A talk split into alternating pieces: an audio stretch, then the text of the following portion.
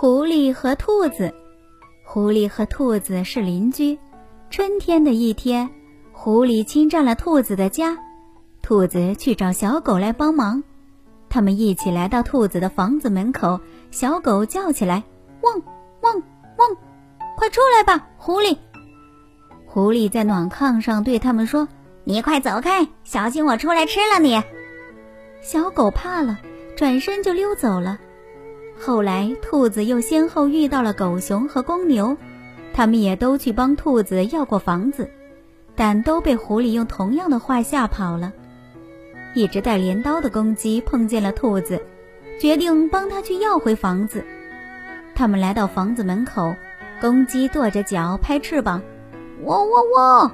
我的肩膀上背着一把镰刀，如果你还不把房子还给兔子，我就砍掉你的脑袋。”狐狸，你快从暖炕上爬下来！狐狸听见了，害怕起来，立即缩着脑袋，夹着尾巴，从兔子的房子里跑了出来。公鸡高高的举起大镰刀，狐狸见了，吓得赶快溜走了。小兔子终于要回了自己的房子，它和公鸡成了好朋友。小启发：为什么小狗？